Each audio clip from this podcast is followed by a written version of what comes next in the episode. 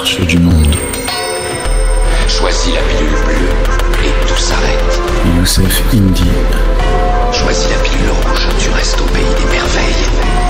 La marche du monde.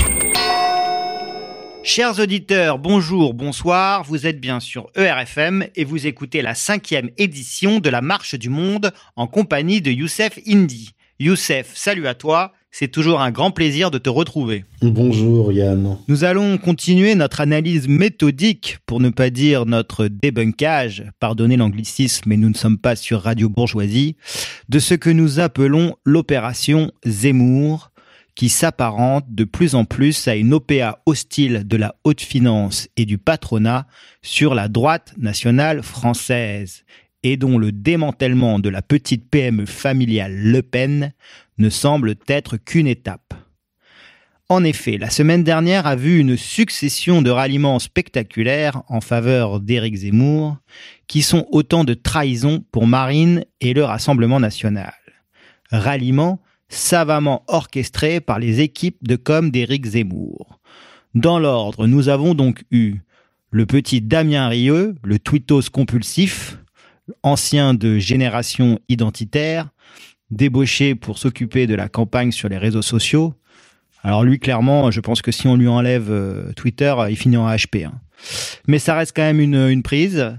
Nous avons eu Jérôme Rivière, député européen qui euh, rejoint la campagne de Zemmour en tant que porte-parole et vice-président du parti euh, Reconquête. Gilbert Collard, autre député européen, personnalité connue des plateaux télé forte gueule du paysage politique français.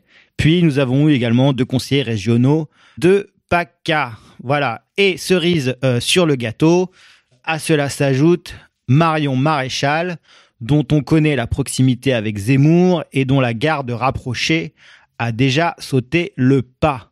Effectivement, sa garde rapprochée qui s'occupe de son école euh, école hein, qui, qui, qui, ne marche vraiment pas très bien et qui, euh, à mon avis, euh, cherche une voie de reconversion. Cependant, Marion s'est un peu fait couper l'herbe sous le pied par sa tante, qui a assez bien joué le coup, il faut bien l'avouer, en jouant la carte familiale et sentimentale. Euh, ce à quoi se sont ajoutés les propos de Jean-Marie, hein, euh, le grand-père, euh, qui a déclaré qu'il ne comprendrait pas que Marion soutienne Zemmour au détriment de, sa fille. Voilà, bon, on est en plein drame familial, hein, comme toujours avec les Le Pen. Ça, ça ne change pas. Bref, ce qui devait être un peu le clou de cette période face pour les Zemmouristes est un peu gâché, mais ce n'est qu'une question de temps, on s'en doute les équipes de com euh, du candidat Zemmour, euh, à mon avis, attendent un moment plus propice pour mettre en scène ce ralliement de Marion Maréchal. Ce qu'on peut dire, c'est que ce nouveau parti Reconquête, euh, taillé sur mesure pour le candidat Éric Zemmour, parti dopé au lever de fonds opéré à la City et à Genève, et qui bénéficie d'une incroyable exposition médiatique euh, offerte par Bolloré euh, sur ses chaînes et notamment euh, CNews, ce parti est véritablement en train de prendre corps avec tous ces ralliements. Il ne lui manquait que quelques têtes de gondole à mettre autour du candidat Zemmour et c'est maintenant chose faite avec entre autres l'arrivée de Marion Maréchal et de Gilbert Collard. Un nouveau parti à la droite du RN sur une ligne donc purement identitaire souverainiste, on ne sait pas, mais identitaire sûrement, euh, voit le jour. Et cela, Youssef, tu l'avais parfaitement annoncé dès 2017 dans ton article intitulé La mort des idéologies modernes et des partis politiques.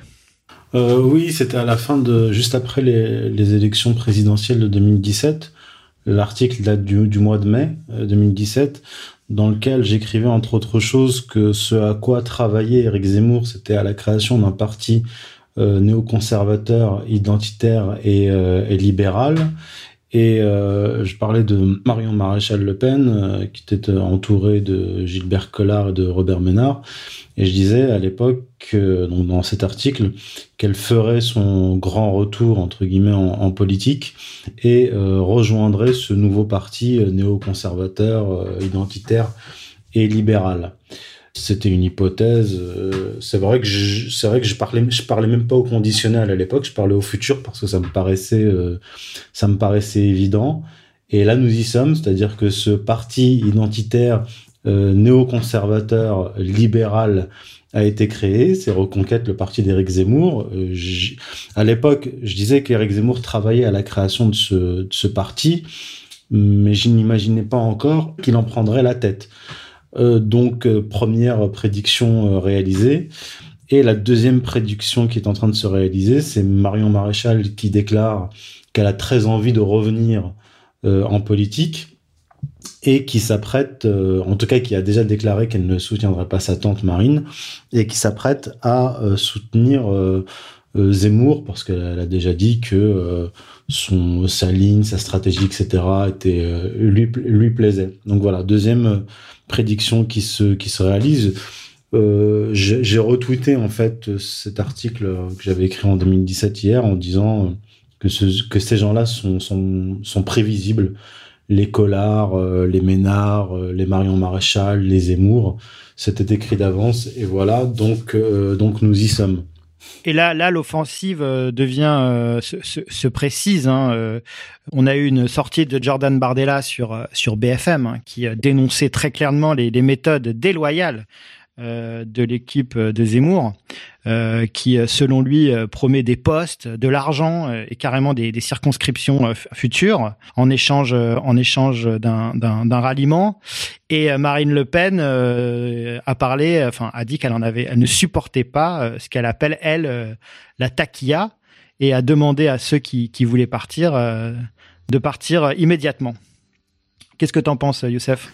Alors, première chose sur, euh, sur les méthodes euh, de Zemmour, je tweetais il y a, il y a quelques jours, euh, de façon ironique, en voyant tous ces départs, toutes ces trahisons, que Reconquête et donc les patrons d'Éric Zemmour, les financiers d'Éric Zemmour devaient avoir un budget alloué aux prostituées politiques.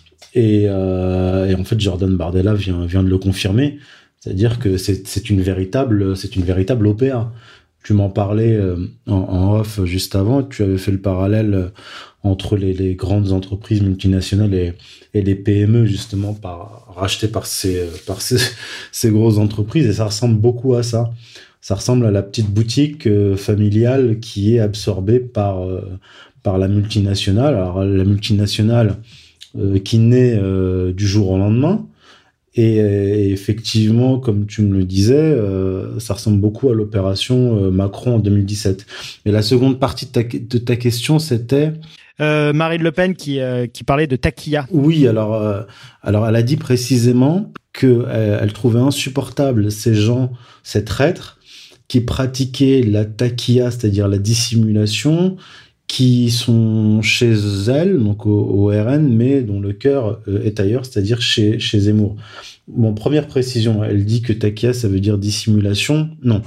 Euh, takia est un terme arabe qui signifie prudence. Et euh, très souvent, euh, les identitaires qui sont incultes enfin, parlent de takia pour tous les musulmans. Ce qu'il faut savoir, c'est que la taqiyya est un concept qui est ignoré de la majorité des musulmans, donc sunnites. C'est un, ça a été développé en fait dans la minorité euh, chiite, qui était parfois, euh, dans des contextes politiques difficiles, sous euh, des pouvoirs sunnites. Et donc pour se protéger, ils pratiquaient ce qu'on appelle la taqiyya, c'est-à-dire qu'ils se faisaient passer pour des sunnites, alors qu'ils étaient en réalité chiites. Voilà. Et or, la dissimulation est un terme que j'utilise dans mon ouvrage L'autre Zemmour, que j'utilise depuis plusieurs années. La dissimulation, j'en parle pour qualifier les euh, maranes euh, ou les, les franquistes, c'est-à-dire euh, des euh, précisément Éric Zemmour, qui se font passer pour ce qu'ils ne sont pas.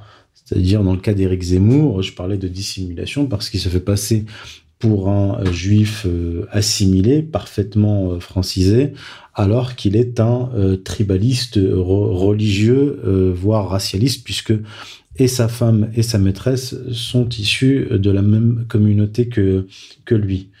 Et également, si tu me permets, Youssef, son, cercle rapproché ce que le, Figaro appelait les, mousquetaires, hein, les, mousquetaires qui sont autour de lui, euh, j'ai nommé euh, Sarah Knafo, donc euh, la, sa directrice de campagne, stratège, directrice de la communication, conseillère spéciale, plume, qui en plus s'accompagne et qui serait en plus enceinte. Il y a Olivier Oubédia, l'ancien sarkozyste qui s'occupe des événements. Il y a Jonathan Nadler, le coordinateur depuis deux ans du pôle programme d'Éric Zemmour, un ancien de chez Rothschild et JP Morgan. Julien Madar, en charge des levées de fonds, le directeur général de Check My Guest, là, une start-up, une start-up connu sur la place de Paris, lui aussi un ancien de chez Rothschild, et puis euh, Franck Tapiro, le communicant. Donc on voit quand même qu'autour de autour de lui, euh, son premier cercle, donc ceux qui vraiment sont au poste au poste clé, hein, euh, sont sont de, de, tous de la même communauté. Voilà, et les, les colleurs d'affiches, etc.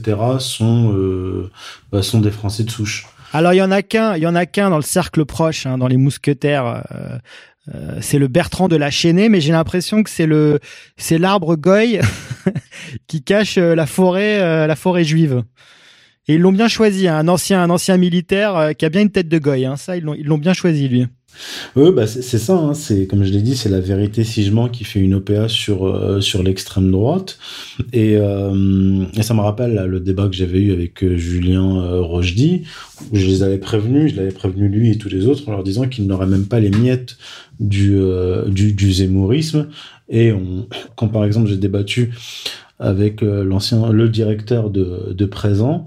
Je avais dit en substance à peu près la, même chose. Et, ça, oui, voilà, euh, Bergeron, Bergeron euh, a indiqué dans son journal présent que Eric Zemmour avait été donc ils ont demandé plusieurs interviews à Eric Zemmour et, il, a refusé.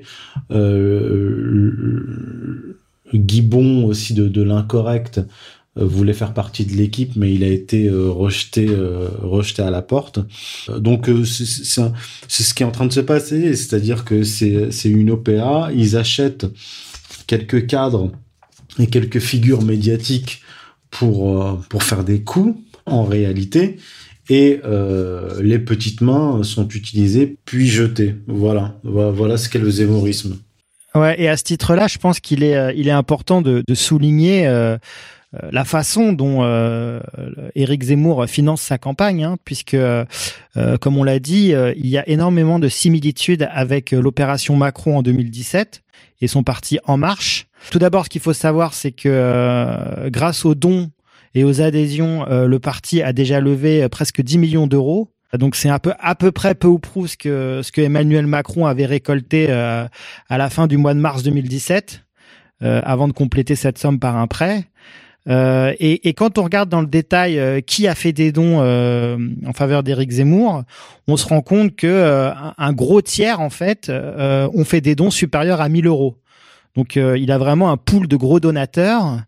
bon, bien sûr, ils sont obligés de, de respecter la loi et et, et les, les, conditions de financement des partis, mais quand même, il y a quand même un pool de gros donateurs. Et à cela s'ajoute l'association des amis d'Éric Zemmour, qui a fait des levées de fonds à Londres deux fois et plusieurs fois également à Genève, qui est venu draguer euh, un peu euh, des gérants de hedge funds, euh, des, des, des, des, traders, des, grands banquiers d'investissement, et également des tours de table qui se sont faits dans les dans les salons parisiens. Je, je n'invente rien, hein, ça c'est tiré d'un article des Échos et puis d'une enquête de Mediapart hein, que nous avons consulté tous les deux. Donc voilà, donc on voit bien que la, sociologie quand même euh, des donateurs euh, de, de Zemmour n'est pas finalement des gros donateurs de Zemmour n'est finalement pas très loin de celle d'Emmanuel Macron. C'est les mêmes, hein, il faut le dire. oui, c'est la même. juste que ce que ce que je voulais dire, c'est que donc déjà dans le financement, on voit effectivement euh, beaucoup de similitudes. Et puis bien sûr cette espèce de rouleau compresseur médiatique hein, avec CNews en, tête de pont, euh, qui nous a vendu du Zemmour euh, en veux-tu en voilà depuis deux ans. Bon, bah, c'est exactement la même, euh, la même méthode qu'on avait connu avec Macron en, 2017. Oui, d'ailleurs, quand on regarde la, liste, on trouve la, sœur de Vincent Bolloré, par exemple. On trouve un cadre important de, du laboratoire Johnson Johnson, qui ont d'ailleurs fabriqué ils font partie des, grands laboratoires qui ont, fait les premiers vaccins contre le Covid-19, ce qui peut expliquer aussi euh, l'attitude de, Zemmour très prudente sur la, vaccination. Il euh, faut ajouter à cela que Bolloré Logistique a participé au transport des vaccins à travers le monde également. on a aussi une liste, alors j'en avais rapporté une partie dans mon article de septembre-octobre dernier, sur qui s'appelait l'opération Zemmour-Macron et le grand remplacement de l'extrême droite, un certain nombre d'anciens macroniens, c'est-à-dire des gens qui ont participé à la campagne directement ou indirectement d'Emmanuel Macron en 2017.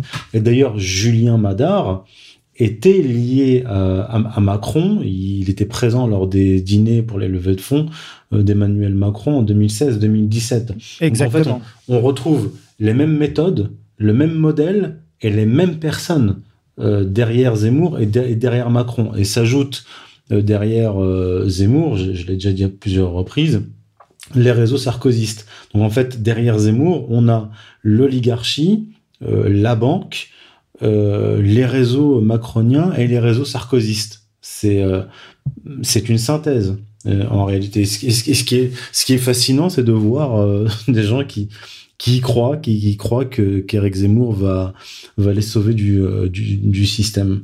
Incroyable. Donc tout tout ce financement pour euh, l'opération euh, grand remplacement euh, de la droite nationale euh, et comme tu l'expliques très bien là dans ton dernier article, l'extrême droite, la droite nationale, qui était en fait le dernier carré non contrôlé par la communauté et avec Zemmour, bah, il semblerait qu'on soit en bonne voie pour pour que ce dernier carré euh, tombe.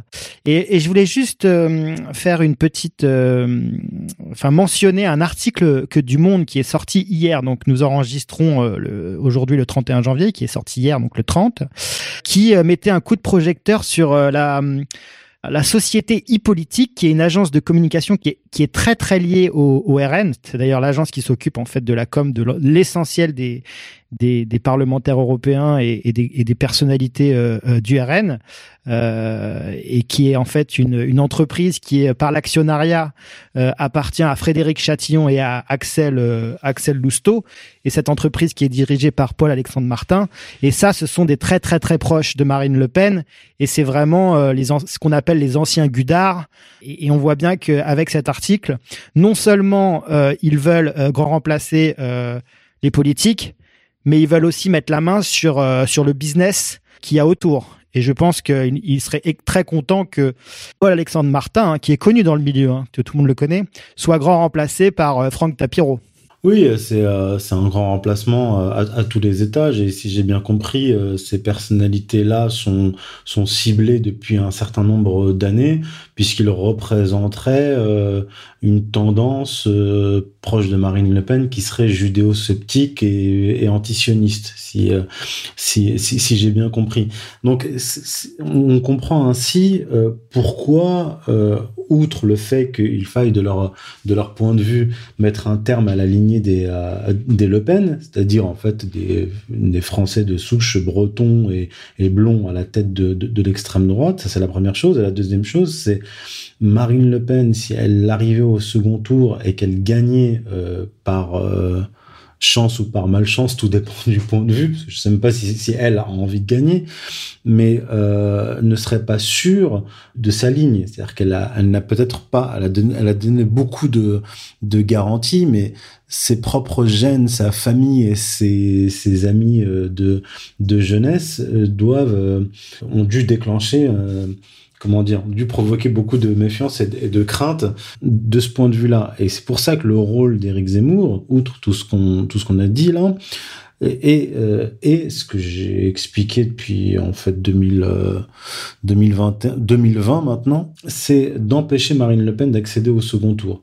Donc il y a cela, il y a euh, remplacer euh, l'extrême droite euh, française par la vérité sigement, c'est s'assurer que comment dire cette tranche idéologico-politique ne soit plus occupée par par la par la maison Le Pen, donc qu'elle soit détruite, y compris de de l'intérieur, et également empêcher Marine Le Pen d'accéder au second tour. Et toute l'opération Zemmour de vue euh, sur le plan électoral et d'affaiblir Marine Le Pen. il l'a dit lui-même, hein, il l'a dit lui-même face à, à Hanouna. Il a dit, euh, euh, il a répondu à la question qu'on lui avait posée, à savoir qu'est-ce que vous répondez au LR, donc à Valérie Pécresse, s'il vous empêche d'avoir les, les 500 signatures.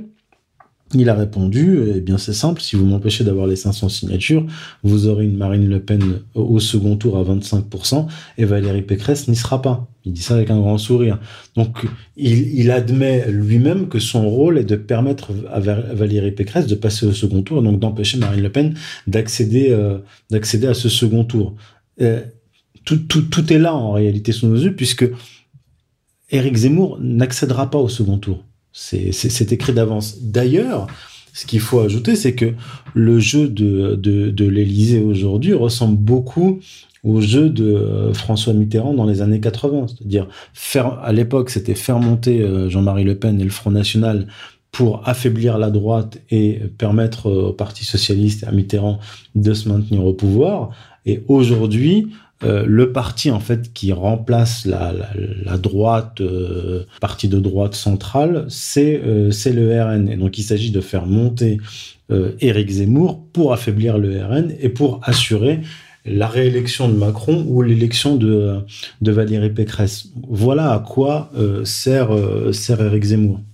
Et donc une fois qu'on a dit ça, qu'on a bien mis en lumière les réseaux, hein, les réseaux qui sont finalement euh, la chose la plus importante. Hein, je rappellerai la phrase d'Alain Soral, hein, la différence entre un chanteur et un homme politique, c'est que le chanteur, euh, ce qui est intéressant euh, à écouter, c'est ses paroles. L'homme politique, c'est tout l'inverse. C'est surtout pas les paroles et c'est plutôt qui produit derrière. Et, et donc c'est vrai que c'est proprement c'est hallucinant, mais c'est triste également de, de voir de voir tous les gens tomber dans le panneau. Moi, j'en connais beaucoup hein, sur sur le terrain, hein, qui qui sont maintenant tous derrière Zemmour avec enthousiasme et qui ne se rendent pas compte que l'appareil est complètement contrôlé par, par la communauté et financé par, euh, par les mêmes qui ont financé Macron, comme on vient de, de l'exposer. Et donc, une fois qu'on a dit ça, euh, ben, on peut s'amuser euh, des, des pseudo-polémiques lancées par, par Zemmour, notamment sur, sur Pétain. Oui, alors euh, sur Pétain, euh, il y, aurait, beaucoup de choses à dire, mais pour, euh, résumer mon, dernier article sur, le, sujet, quand Éric Zemmour dit le maréchal Pétain a sauvé des juifs, en fait, il dit ça pour ne pas dire que les Israélites français auxquels il se rattache, mais dont il n'est pas issu, eux ont donné les juifs à Vichy et donc aux nazis quand on dit les Israélites, c'est les organisations comme euh, le consistoire et, euh, et l'UGIF. Et donc, euh, c'est intéressant de, de, rappeler cela parce que toute la culpabilisation qui pèse, enfin qui est utilisée contre les Français est basée sur, sur ce mensonge enfin plutôt ce, ce non-dit de, de, ces, de ces organisations euh, juives qui ont euh, donné, euh, qui avaient en fait les listes de d'enfants que le rabbinat, le consistoire et donc le juif refusaient de donner à des familles chrétiennes parce qu'ils avaient peur que ces enfants soient, soient christianisés par ces familles. Donc ils les ont maintenus dans des familles juives et euh, ils avaient bien sûr les listes des, noms et, des, adresses, ce qui arrangeait bien, euh, ce qui arrangeait bien les nazis. Et, et l'UGIF a livré euh, les adresses, les noms de ces euh, juifs enfants, mais aussi adultes, et parfois même les accompagner eux-mêmes jusqu'au camp qui allait euh, les mener ensuite à, à Auschwitz. Et, et quand on quand on connaît cette histoire-là, quand on se penche sur cette histoire, on comprend mieux la volonté euh, d'Éric Zemmour de défendre le maréchal Pétain. En fait, défendre le maréchal Pétain en disant il a sauvé euh, des juifs, c'est, je le répète, une façon de dire mais qui a euh, donné ces juifs étrangers? Et quand on creuse, on découvre que ce sont les organisations israélites françaises qui voulaient se maintenir, maintenir leur, euh, leur position et qui ont donné en fait, qui ont utilisé comme bouc émissaire et qui ont, qui ont sacrifié les juifs étrangers, notamment euh, venus de l'Est, pour se sauver eux-mêmes.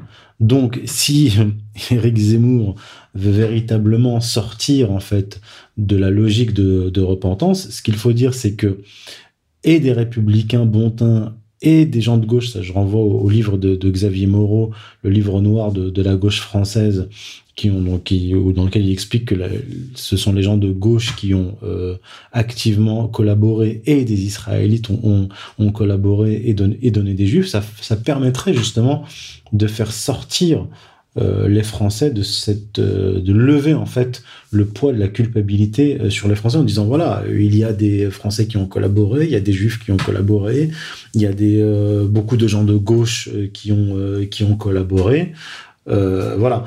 Mais ça serait aussi dire cela ça serait aussi reconnaître que ces juifs qui ont, euh, qui ont collaboré et donné d'autres juifs, donc des israélites qui ont donné des juifs euh, étrangers, ont, lavé leur linge sale euh, en famille et en fait ont été tout simplement blanchis. C'est-à-dire tous ces juifs coupables n'ont pas été jugés par, par la République, par, par la justice qui a jugé les, Français euh, collabos, mais euh, ils ont euh, en interne, donc le, CRIF a blanchi ces, ces juifs coupables, coupables de crimes. Donc voilà. C'est intéressant, enfin, d'analyser ces, ces, ces, biscuits lâchés par par Zemmour et ses équipes, ces, ces gages donnés à la, à la droite nationale. Donc effectivement, quand il dit que euh, le, régime de Vichy a, sauvé des juifs, euh, mais euh, également quand il quand il parle de la Russie et qu'il se fait il se fait le chant d'une d'une politique extérieure française plus aimable vis-à-vis de, de la Russie de, de Poutine. Et, et, et je pense que ça ça mérite d'être d'être d'être étudié également puisque euh, tu me diras ce que tu en penses, Youssef, mais je, je, je pense que euh, la, une des principales raisons pour lesquelles euh, euh la communauté euh, veut mettre la main sur, sur la droite nationale, je pense que une des, une des principales raisons concerne la politique, la politique extérieure. Et, et je pense qu'il y a, il y, a, il y a bon nombre de proches de Marine Le Pen, comme Thierry Mariani, hein, euh, qui est un, pro-russe affirmé, qui est d'ailleurs marié avec une russe, qui a fait plusieurs voyages en, en Crimée. Euh, et, et, je pense que la communauté voit d'un très très très mauvais œil euh, cet entourage-là et craint euh, un réalignement euh, français avec ce qui faisait la grandeur de la France sous De Gaulle, c'est-à-dire une politique un, pas pro-arabe, mais euh, moins sioniste en tout cas, moins atlantiste, plus indépendante, euh, plus ouverte avec la Russie et qui cherche vraiment un équilibre entre, euh, entre les puissances. Qu'est-ce que tu en penses, Youssef? Bah, c'est déjà ce qui est arrivé à, à Fillon en 2017. C'est une des raisons pour, pour, lesquelles il a été neutralisé par la justice qui a été utilisée par, par, par, par le pouvoir. On sait qu'il était plutôt euh, proche des, euh, des Russes, qu'il était favorable à une politique, euh, à une politique pro-russe. D'ailleurs, je crois qu'il est passé chez Gazprom depuis justement son évincement de la, de la politique française. Et, et on se souvient que Marine Le Pen avait fait un voyage à Moscou euh, qu'elle avait rencontré Vladimir Poutine lors des élections euh, durant la campagne de, de 2017 et, et, et ce discours-là euh, d'Éric Zemmour vient justement se, se calquer sur ce, ce gaullisme, du moins sur le plan géopolitique, d'un Fillon ou d'une ou d'une Marine Le Pen. Mais le problème avec Zemmour, et c'est d'ailleurs le même problème avec Marine Le Pen qui n'ose pas dire qu'il faut sortir de, de l'OTAN, c'est qu'il condamne en fait, et qu'il pointe du doigt euh, les, les, conséquences dont il chérit les causes. C'est-à-dire qu'il dit qu'il faut sortir du commandement intégré sans sortir de l'OTAN. C'est Xavier Moreau d'ailleurs euh, l'avait euh, très bien très bien souligné.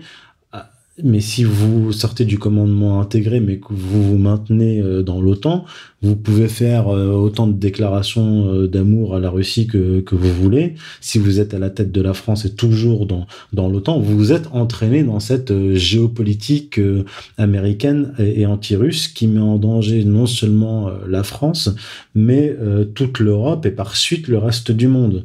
Parce que rester dans l'OTAN, c'est accepter cette géopolitique américaine de contention de, de, la Russie et de provocation à ses frontières, c'est donc pousser la Russie d'une certaine façon euh, à intervenir euh, en, en, Ukraine, parce que s'ils installent des, des missiles à 4 minutes de, de Moscou, les Russes ne, ne, laisseront, ne laisseront pas faire, et, euh, et vous connaissez la suite. Donc, donc Eric Zemmour, quand il tient un discours euh, pro-russe, c'est un peu comme euh, il y a quelques années, Emmerich Choprad qui tenait un, discours pro-russe, mais anti-iranien, qui est en fait le même discours d'ailleurs que Henry Kissinger, qui a rencontré Vladimir Poutine en 2008 et en 2012 lors de deux élections présidentielles de, en, en Russie et qui en fait déclarait publiquement qu'il fallait intégrer la Russie au système international, mais en échange euh, la Russie devait abandonner ses alliés au Proche-Orient, à savoir euh, l'Iran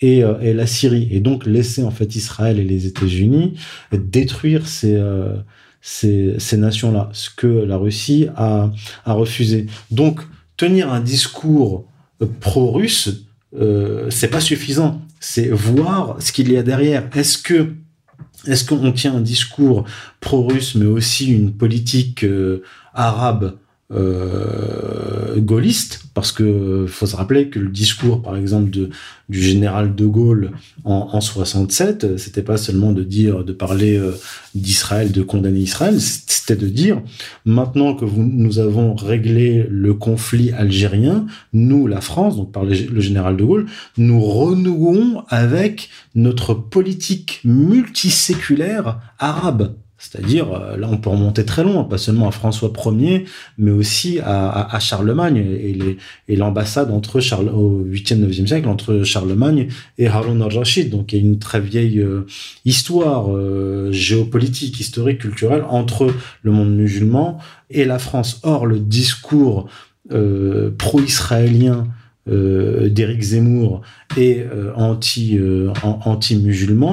anti-musulman pas, seulement anti-immigration, mais anti-musulman, vient brouiller en fait cette euh, géopolitique euh, qui se veut euh, qui se veut gaulliste. Donc il y a les les vrais gaullistes, on les voit pas sur la scène euh, politique. Bon, je parle pas de François Asselineau, etc., qui sont... Bon, il y a Philippot quand même. Euh, oui, oui, euh, Philippot, François Asselineau, c'est... Euh, disons que Philippot, c'est le décalque de, de, de, François Asselineau.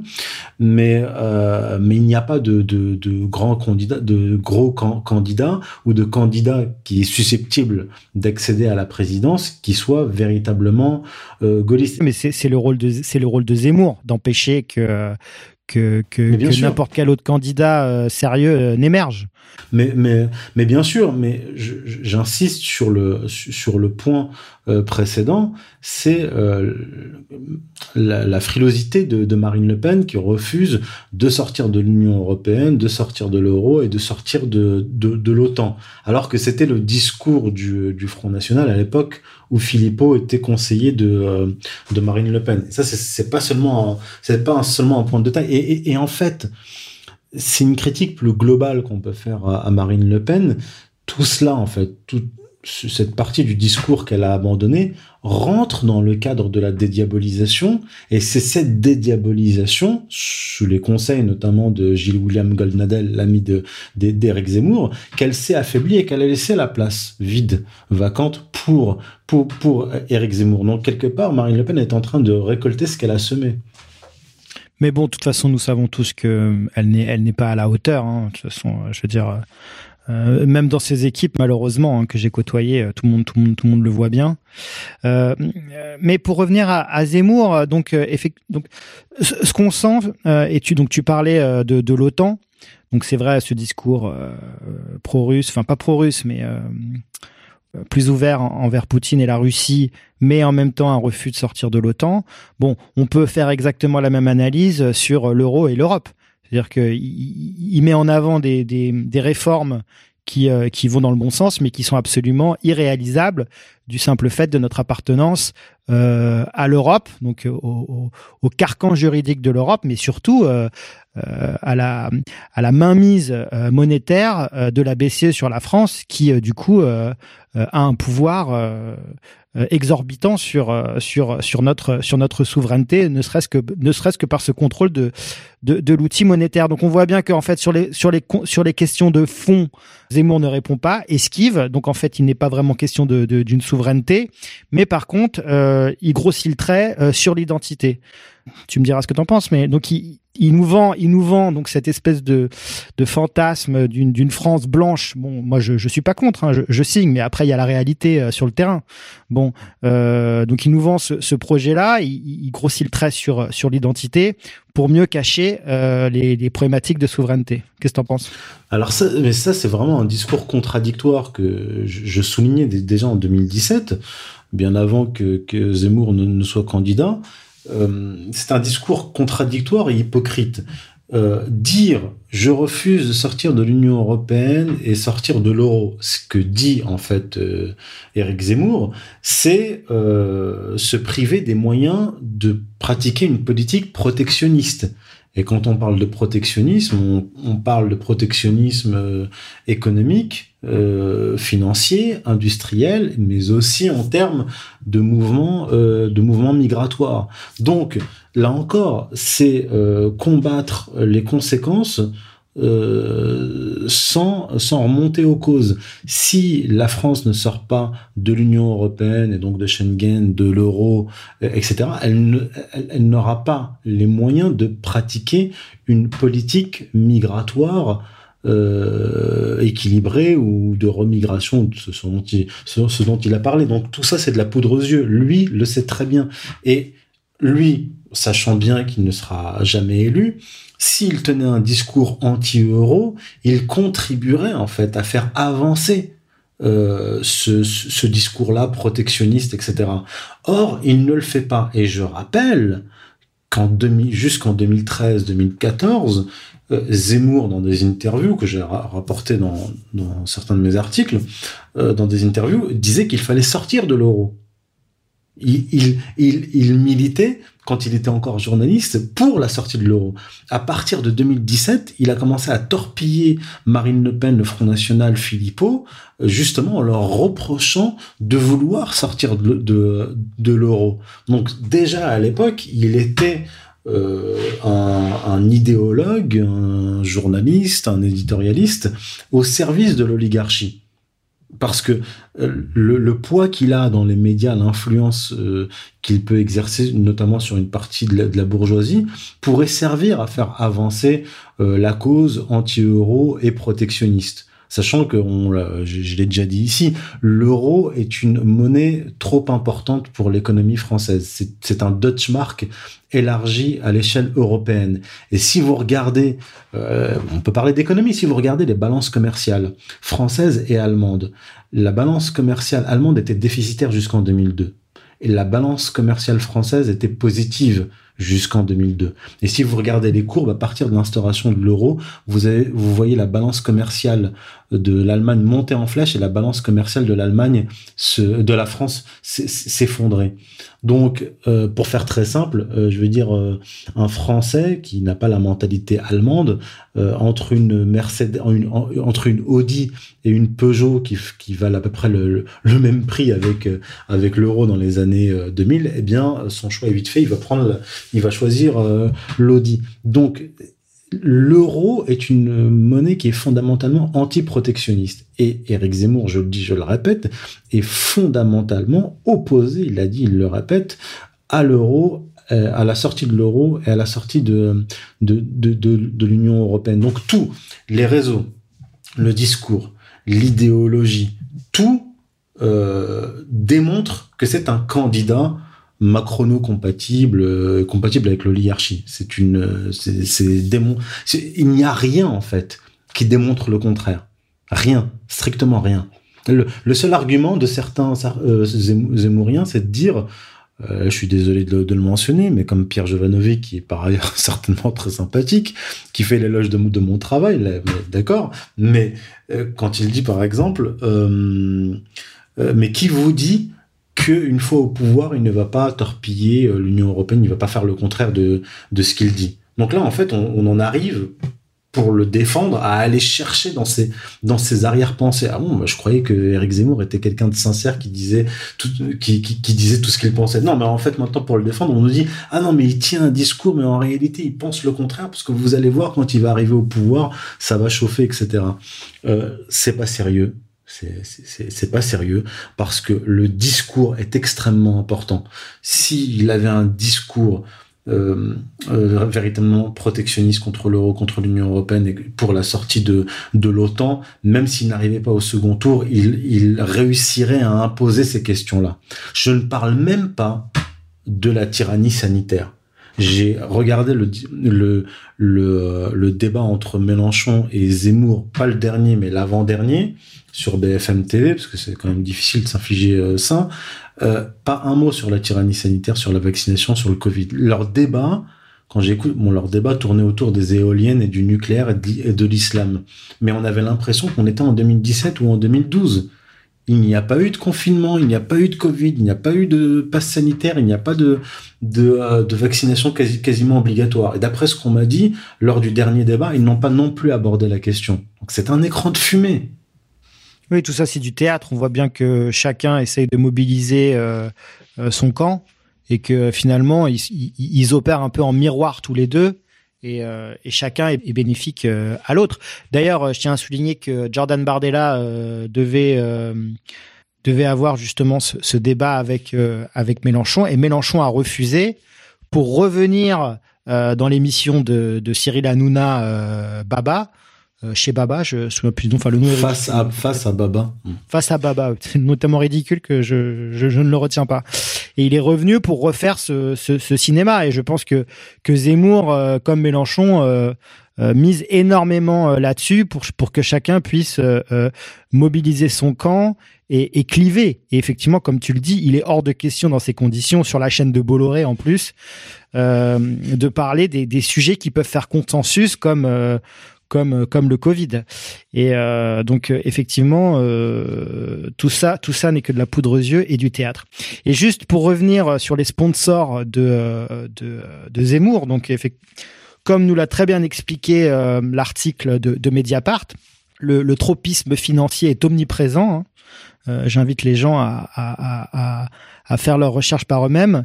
Euh, on, a, on, a, on, a, on a évoqué les levées de fonds à Londres, on a évoqué les levées de fonds à, à Genève.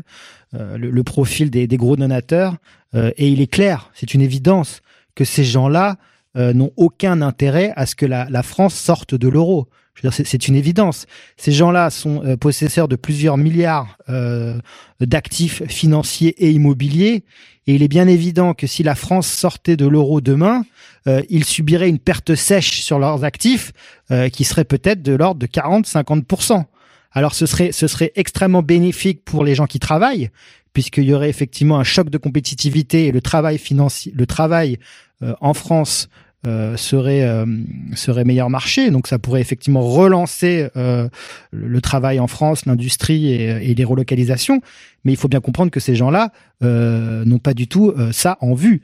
Eux, ce qu'ils veulent, c'est justement préserver leur leur richesse. Et l'euro est un formidable bouclier euh, pour, pour, cela. Oui, l'euro est la monnaie des riches.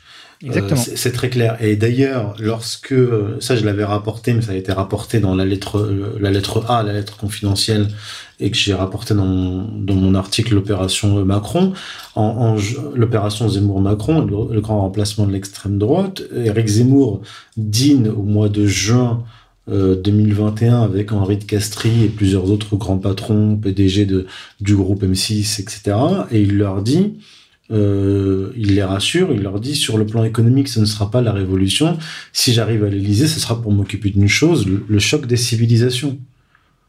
Euh, tout son discours, c'est choc des civilisations contre contre l'islam. C'est ça ça son projet. Et d'ailleurs, Patrick Buisson, qui était derrière Zemmour euh, jusqu'en 2019, puisqu'il voulait le pousser à, à se présenter, déjà aux élections euh, euh, européennes, puis aux élections présidentielles. Buisson était à la manœuvre. Finalement, je crois qu'ils se sont brouillés, séparés.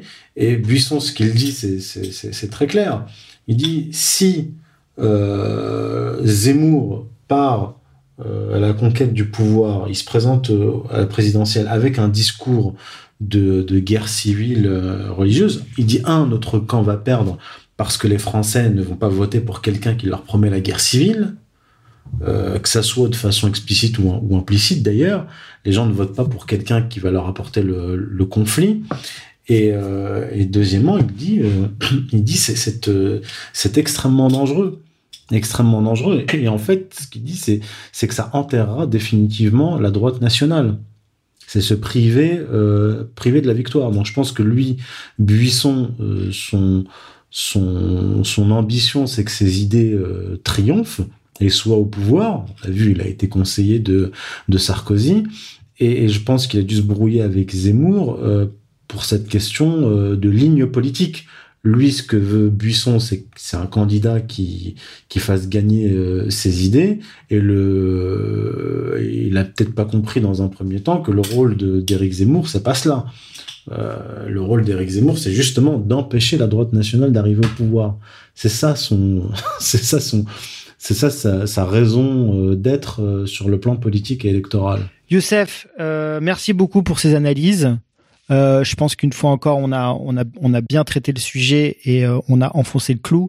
N'hésitez pas à faire écouter cette émission aux émourolâtres, ceux qui ne voient que les choses en surface et qui ne veulent surtout pas voir ce qu'il y a derrière et notamment qui finance et quels sont les réseaux. Voilà, donc n'hésitez pas à faire euh, partager cette émission autour de vous. Euh, Youssef, je te le redis, merci beaucoup. Euh, je te dis à très vite. Et chers auditeurs, permettez-moi de mentionner notre nouveau financement participatif intitulé À l'avant-garde de la résistance. financement participatif qui nous permet via des dons récurrents euh, d'avoir une visibilité et une stabilité, ce qui nous permet bah, bien sûr de continuer à faire vivre euh, toutes ces émissions et également à développer euh, des, des, nouveaux projets. Donc nous, nous, nous, comptons sur vous, sur votre aide, pour faire partie avec nous de cette aventure, cette aventure pour pour la liberté, pour la vérité et pour une information libre. Voilà, chers auditeurs, je vous remercie et je vous dis à très vite. Pour les contributeurs du financement participatif, euh, vous restez avec nous.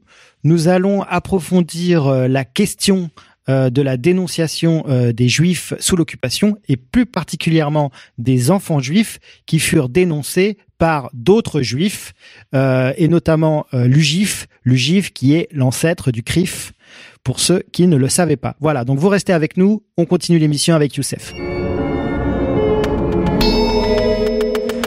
La marche du monde. Choisis la pilule bleue et tout s'arrête. Youssef Indy. Choisis la pilule rouge, tu restes au pays des merveilles. La marche du monde.